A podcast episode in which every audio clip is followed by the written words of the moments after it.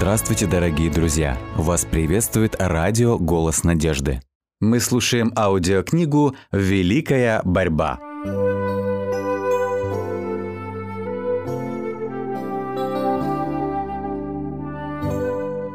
Глава 35. Свобода совести под угрозой.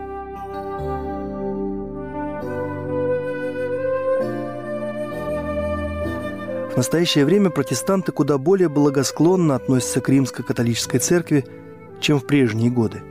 В тех странах, где не происходит подъема католичества, и паписты занимают примирительную позицию, чтобы укрепить свои позиции, все чаще можно наблюдать растущее безразличие к тем доктринам, которые разделяют протестантские церкви и папскую иерархию. Все шире распространяется убеждение в том, что в конце концов наши разногласия по основным вопросам не так уж велики, как ранее казалось, и что незначительная уступка с нашей стороны будет способствовать лучшему взаимопониманию с Римом. Было время, когда протестанты дорожили свободой совести, завоеванной столь дорогой ценой. Они внушали своим детям отвращение к папству и согласие с Римом расценивали как предательство Бога. Теперь же высказываются совершенно другие мнения – Поборники папства заявляют, что церковь была оклеветана, и протестантский мир склонен согласиться с этим. Многие утверждают, что несправедливо судить о нынешней церкви по тем мерзостям и нелепостям, которыми знаменовалось ее правление во времена невежества и мрака. Они оправдывают ее ужасную жестокость варварскими нравами той эпохи, подчеркивая, что влияние современной цивилизации изменило отношение церкви ко многим вещам. Неужели люди забыли, что эта высокомерная власть на протяжении восьми веков претендовала на непогрешимость? Эти притязания, от которых паписты и не думали отказаться, были подтверждены в XIX веке с еще большей определенностью, чем прежде. Поскольку Рим утверждает, что церковь никогда не заблуждалась и, согласно Писанию, никогда не будет заблуждаться, то как она может отречься от принципов, которыми руководствовалась в прошлые века – Папская церковь никогда не откажется от притязаний на непогрешимость. Она продолжает считать правильными все происходившие в прошлом гонения на несогласных с ее догмами. И если представится такая возможность, разве не повторит на те же самые действия? Пусть только светские правительства устранят введенные ограничения и возвратят Риму прежнюю власть. Сразу же возобновятся прежние гонения и тирания. Известный писатель так говорит об отношении папской иерархии к свободе совести и об опасности, грозящей в первую очередь Соединенным Штатам в случае успеха папской политики. Многие склонны приписывать страх перед римско-католической церковью в Соединенных Штатах фанатизму или ребячеству. Они не видят в характере и установках католичества ничего враждебного нашим институтам свободы и не находят в росте этой церкви ничего дурного – Давайте сравним некоторые основополагающие принципы нашего государства с принципами католической церкви. Конституция Соединенных Штатов гарантирует свободу совести. Нет ничего более ценного и фундаментального. Папа Пий IX в своей энциклике от 15 августа 1854 года заявил – Абсурдные и ошибочные доктрины или бредовые учения, защищающие свободу совести, являются самой опасной ересью. Это чума, которой более всего прочего следует страшиться в государстве. Тот же самый папа в энциклике от 8 декабря 1864 года предал анафеме тех, кто отстаивает свободу совести и религии, а также всех, кто считает, что церковь не должна применять силу. Примирительный тон Рима в Соединенных Штатах не свидетельствует о перемене настроений в папстве. Католическая церковь проявляет терпимость там, где она беспомощна. Вот что говорит епископ О'Коннор. «Мы безропотно терпим свободу религии до тех пор, пока не удастся заменить ее на противоположный принцип без ущерба для католического мира». Архиепископ Сент-Луиса однажды сказал, «Ересь и неверие – это преступление». И в христианских странах, таких, например, как Италия и Испания, где все граждане католики, и где католическая религия является важной частью законодательства, оно наказывается, как и любые другие преступления. Каждый кардинал, архиепископ и епископ католической церкви дают клятву верности папе, в которой есть такие слова. «Я обязуюсь всеми силами гнать и преследовать еретиков, раскольников и непокоряющихся нашему господину, папе, или его преемникам. Конечно, в римско-католической церкви есть и настоящие христиане. Тысячи людей, принадлежащих к этой церкви, служат Богу согласно тому свету, который они имеют. Им не разрешают свободно изучать Слово Божье, и потому им неведома истина. Они никогда не видели разницы между чистосердечным служением Богу и простым исполнением формальностей и обрядов. Господь участливо смотрит на этих людей, воспитанных в мнимой вере, не насыщающей душу. Он обязательно пытается рассеять лучами света густую тьму, окружающую их. Он откроет им истину, как она есть, в Иисусе, и многие из них присоединятся к его народу. Но католическое мировоззрение сегодня точно так же несовместимо с Евангелием Христа, как и в прежние времена. Протестантские церкви находятся в кромешной тьме, иначе они различили бы знамени времени. Католическая церковь имеет далеко идущие планы и методы работы. Используются все средства для расширения ее влияния и усиления ее власти. Идет подготовка к ожесточенной решительной борьбе за восстановление всемирного владычества, подразумевающей – возобновление гонений и уничтожение всех достижений протестантизма. Католичество наступает по всему фронту. Посмотрите на рост ее церквей и часовен в протестантских странах. Посмотрите, какой популярностью пользуются ее колледжи и семинарии в Америке, находящиеся в основном под покровительством протестантов. Посмотрите на рост обрядности в Англии, где участились случаи перехода в католическую церковь. Это должно пробудить тревогу у всех, кто дорожит чистыми принципами Евангелия. Протестанты сближаются с папством и защищают его. Они идут на такие уступки и соглашения, которые вызывают удивление даже у самих католиков, и которые они и сами не могут понять. Люди закрывают глаза на истинный характер католицизма и на те опасности, которые угрожают им в случае его владычества. Народ должен пробудиться, чтобы сопротивляться наступлению этого в высшей степени опасного врага гражданской и религиозной свободы. Многие протестанты считают католическую религию непривлекательной, а ее служение – скучными бессодержательными церемониями. Но они ошибаются. Хотя католицизм и основывается на лжи, но грубо и непривлекательной эту ложь не назовешь. Религиозное служение Римской Церкви представляет собой в высшей степени впечатляющие церемонии. Величественность и торжественность ее обрядов производят глубокое впечатление на чувства людей, убаюкивая их разум и совесть великолепные храмы, торжественные процессии, сверкающие золотом алтари, украшенные драгоценностями гробницы, картины, написанные гениальными художниками, мраморные изваяния, непревзойденная музыка – все это пробуждает чувство прекрасного. Глубокие сладостные звуки органа, смешиваясь с голосами поющих, разносятся под величественными сводами храмов, наполняя сердца присутствующих – чувством благоговения и святости, никого не оставляя равнодушным. Это внешнее великолепие, блеск и церемонии, которые представляют собой лишь издевательство над чаяниями, удрученной грехами души, с очевидностью свидетельствуют о внутреннем разложении. Религия Христа не нуждается в том, чтобы ее облекали в такие пышные одеяния. В свете, исходящем от креста, Истинное христианство предстает таким чистым и исполненным любви, что никакие внешние украшения не могут увеличить его истинную ценность. Красота святости, кроткий и молчаливый дух – вот что ценно пред Богом. Внешний блеск еще не говорит о чистых и возвышенных помыслах. Высокое понимание искусства, тончайший изысканный вкус – все это зачастую соседствует с чувственностью и распущенностью – Часто сатана прибегает к таким средствам, чтобы заставить людей пренебречь потребностями души, забыть о будущем, о вечной жизни, отвернуться от своего вечного помощника и жить только для этого мира.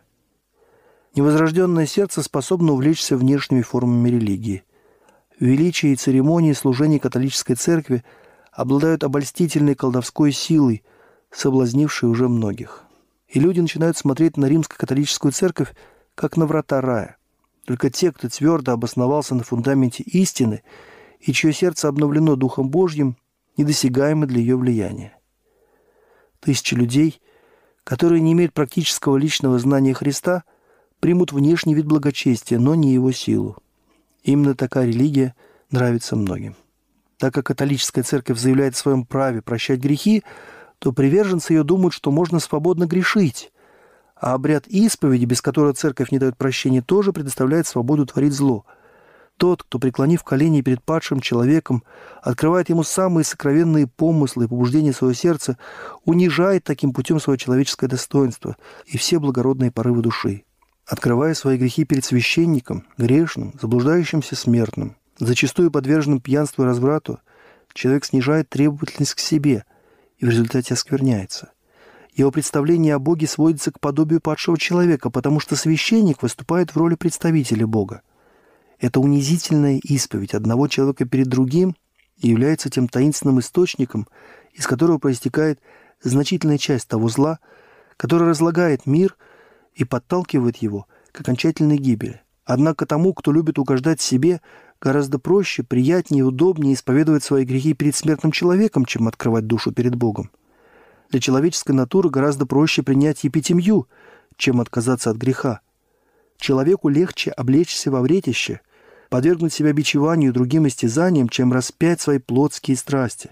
Плотское сердце скорее готово нести тяжкое бремя, чем склониться под ермо Христа. Католическая и иудаистская церкви времен первого пришествия Христа поразительно схожи. В то время как иудеи втайне попирали каждый принцип закона Божьего, внешне они ревниво оберегали любое предписание, обременяя его множеством правил и традиций, которые делали повиновение закону мучительным и тягостным. И подобно иудеям, говорившим о своем почтении перед законом, католики утверждают, что они благоговеют перед крестом.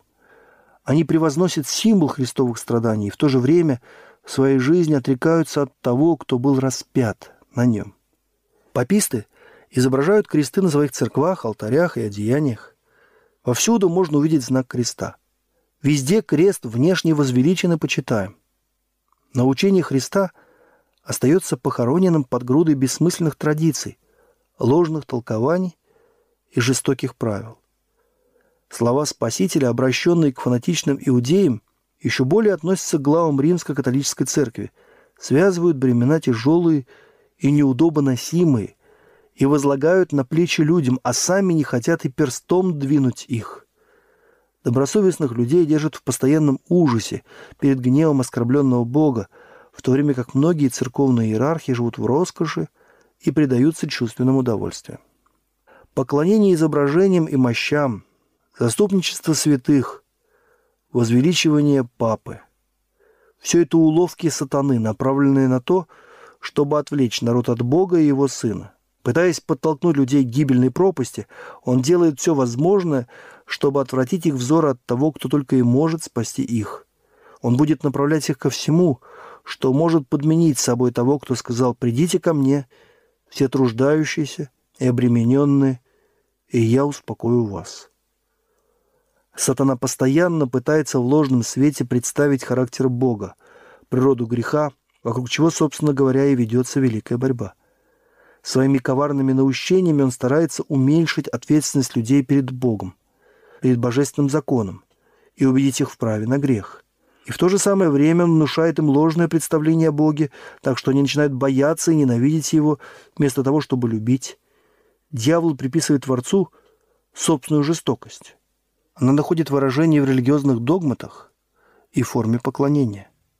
Таким образом, люди духовно слепнут, и сатана превращает их в своих союзников в войне против Бога.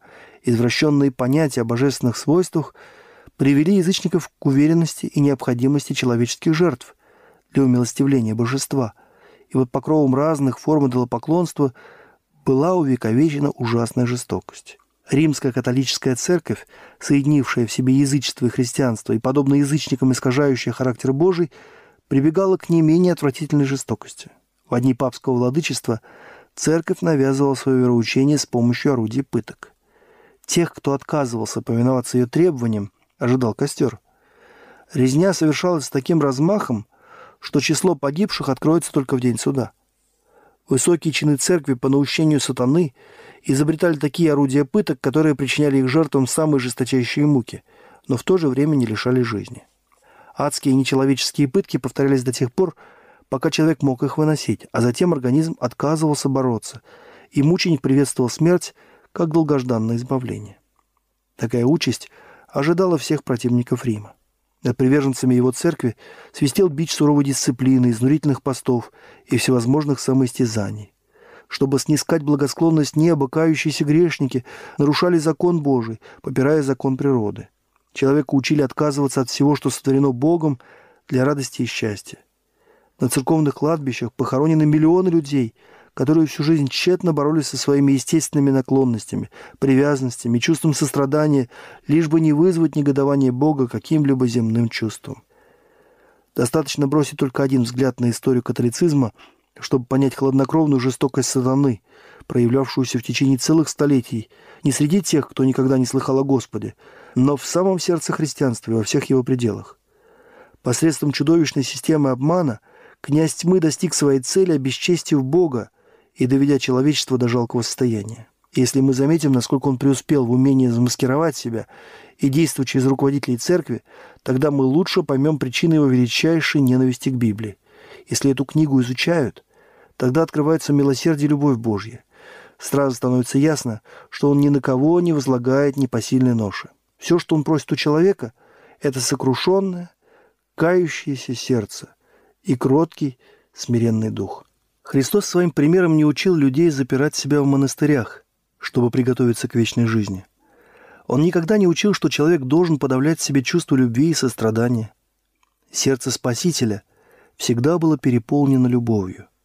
Чем больше человек приближается к моральному совершенству, тем тоньше он чувствует, тем острее его восприятие греха, и тем полнее проявляется его сочувствие к страждущему. Папа утверждает, что является наместником Христа на земле, но выдержит ли он сравнение с нашим Спасителем? Разве Христос бросал людей в темницу или отдавал кого-либо на мучение за то, что не оказали ему почести, как небесному царю? Осудил ли он на смерть тех, кто не пожелал принять его? Когда однажды жители самарянского селения пренебрежительно отнеслись к нему, исполненный негодование Иоанн воскликнул, «Господи, хочешь ли мы скажем, чтобы огонь сошел с неба и истребил их, как Илья сделал?» Но Иисус с состраданием посмотрел на своего ученика и, упрекнув его в жестокости, сказал, «Ибо Сын Человеческий пришел не губить души человеческие, а спасать. Как же не похож Христос на своего мнимого наместника. Сегодня римская церковь выставляет перед миром красивый фасад, извиняясь за ужасы прошлых лет. Но хотя она и рядится в одежды христианства, суть ее остается прежней. Все принципы папства, существовавшие в период мрачного средневековья, существуют и ныне. Все учения, выработанные в средние века, живы и поныне. Пусть никто не обольщается. Папство, которому готовы протянуть руку протестанты наших дней – остается тем же, каким оно было во времена реформации, когда мужи Божьи с опасностью для жизни поднялись разоблачать его беззаконие. Оно сохраняло ту же гордыню и те же высокомерные притязания, какие вознесли его над всякой царской государственной властью и побудили самонадеянно претендовать на права Господа. Дух, господствующий в нем сегодня, ничем не отличается от той жестокости деспотизма, с какой оно попирало человеческую свободу и убивало святых Всевышнего. Папство представляет собой именно то, что в пророчестве названо отступничеством последних дней. Политика папства весьма гибкая. Оно стремится придать себе тот вид, который наилучшим образом будет способствовать осуществлению его целей. Но под любой окраской хамелеона скрыта неизменная смертоносность змеиного яда. Паписты заявляют – не следует выполнять обещания, данные еретикам лицам, подозреваемым в ересе.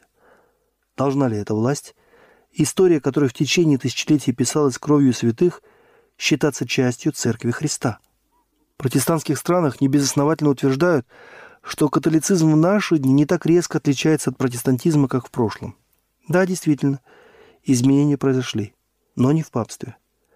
Католицизм во многом смыкается с современным протестантизмом, но происходит это потому, что протестантизм слишком низко упал в сравнении со своими отцами-реформаторами. Так как протестантские церкви стремились завоевать расположение мира, то ложное благодушие ослепило их. Они не понимают, почему нельзя по-доброму относиться ко всякому злу, и в результате они будут всякое добро почитать злом. Вместо того, чтобы теперь отстаивать и защищать веру, однажды преданную святым – они извиняются перед Римом за все допущенные резкости и просят прощения за свой фанатизм. Даже те, кто враждебно относится к католицизму, очень мало представляют себе всю опасность, которая заключена в его силе и влиянии. Многие люди настаивают на том, что интеллектуальная и нравственная тьма, преобладавшая во времена Средневековья, благоприятствовала распространению церковных догм, предрассудков и церковного гнета. Но ныне, говорят они, рост образованности, культуры и либерализма в религиозных вопросах не позволит возродиться нетерпимости и тирании. Да и сама мысль о том, что в наш просвещенный век возможно такое, кажется смехотворной. Никто не может отрицать того, что наше поколение озарено великим светом в области науки, нравственности, религии. Со страниц священного Слова Божьего на мир излились потоки небесного света. Но никогда не следует забывать, чем ярче сияет свет, тем непрогляднее тьма для тех, кто искажает и отвергает свет. Если бы протестанты с молитвой погрузились в изучение Библии, то увидели бы настоящий характер папства и с отвращением отшатнулись от него. Но многие столь уверены в своей мудрости, что не испытывают никакой потребности смиренно искать Бога, чтобы прийти к познанию истины. Хотя они и гордятся своей просвещенностью, но не знают ни священного писания, ни силы Божьей. Они стремятся только к тому, что успокаивает их совесть. Им нравится все то, что требует меньше духовности и смирения. Они желают забыть о Боге, но делают вид, будто помнят о нем. И папство самым наилучшим образом подходит для удовлетворения их чаяний. Оно отвечает на запросы двух категорий людей, из которых состоит почти весь мир. Тех, кто надеется спастись через свои личные заслуги, и тех, кто верит, что будет спасен в своих грехах. В этом и заключается весь секрет популярности папства. Как было показано, время глубокого невежества способствовало успешному развитию папства. Но вскоре обнаружится, что время величайшего просвещения равным образом будет ему благоприятствовать. В прошлые века, когда люди прозябали без Слова Божьего, без познания истины, они были слепы, и тысячи подали в ловушку, не замечая, что на их пути расставлена сеть. И в нашем поколении многие ослеплены блеском человеческих измышлений – так называемым лжеименным знанием.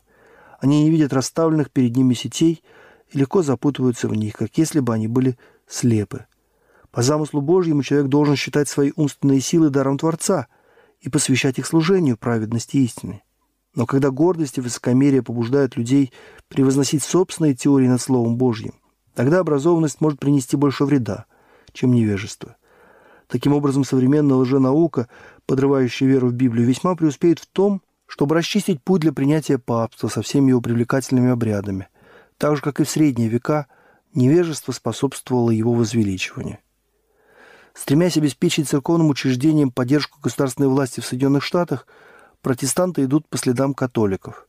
Более того, они открывают папству возможность достичь протестантской Америке господства, утраченного ими в Старом Свете. Этому движению – придает еще большее значение главной его цель, а именно введение обязательного соблюдения воскресного дня. Обычая, который своим происхождением обязан Риму и который католическая церковь считает символом своей власти. Именно дух папства, дух соглашательства с мирскими обычаями, почитание человеческих преданий выше заповедей Божьих пронизывает протестантские церкви, побуждая их точно так же возвеличивать и почитать воскресный день, как это прежде делало папство. Если читатель хочет понять, какие силы будут вовлечены в грядущую борьбу, то пусть обратит внимание на то, какими средствами пользовался Рим для достижения подобной же цели в прошлые столетия. Если ты, дорогой читатель, захочешь узнать, католики и протестанты, объединившись, будут обращаться с теми, кто отвергает их догмы, то посмотри, как Рим относится к субботе и ее защитникам. Королевские указы, Вселенские соборы и церковные постановления, поддерживаемые светской властью – были теми ступенями, поднимаясь по которым этот языческий праздник достиг почетного положения в христианском мире. Первым публичным актом, закрепляющим обязательное соблюдение воскресения, был закон, принятый Константином в 321 году. Этот указ требовал, чтобы городские жители отдыхали в достопочтенный день солнца. Прочим земледельцам разрешалось заниматься полевыми работами. Хотя этот праздник и языческого происхождения – он был утвержден императором, формально принявшим христианство. Однако императорского указа оказалось недостаточно, чтобы заменить божественный авторитет. И вскоре римский епископ Евсевий, близкий друг и фаворит Константина, искавший благосклонности князей, принялся утверждать, что сам Христос перенес субботу на воскресенье. Однако это положение не было подкреплено ни одним текстом из Священного Писания. Сам Евсевий невольно признает лживость своего утверждения и указывает на истинных авторов этого изменения. Все, говорит он, что нужно было делать в субботу, мы переносим на День Господень. Но каким бы безосновательным ни был аргумент в пользу воскресного дня, он придал смелости людям попрать ногами субботу Господню. И все, кто стремился завоевать благосклонность мира, приняли популярный праздник. По мере утверждения и укрепления папской власти увеличивалось и значение воскресного дня. Некоторое время люди занимались полевыми работами, когда не посещали церковь. Но седьмой день всеми почитался как суббота. Однако постепенно происходили перемены. Совершавшим святое служение запрещалось выносить решения по каким-либо гражданским делам в воскресенье. Вскоре был издан закон, запрещающий людям всех сословий и званий заниматься какой-либо работой в этот день. А в случае нарушения его свободные граждане подвергались денежному штрафу, а рабы – бичеванию. Позже появился указ, согласно которому богатые лишались половины своего состояния за работу по воскресеньям. А если при этом они продолжали упорствовать, тогда их ожидало рабство. Низшие сословия приговаривались к пожизненной ссылке.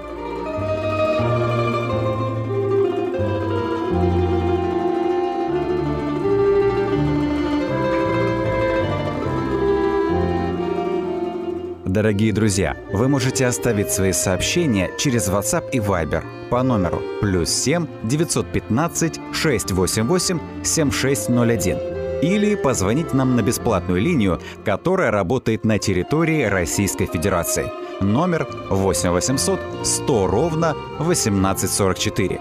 8 800 100 ровно 1844.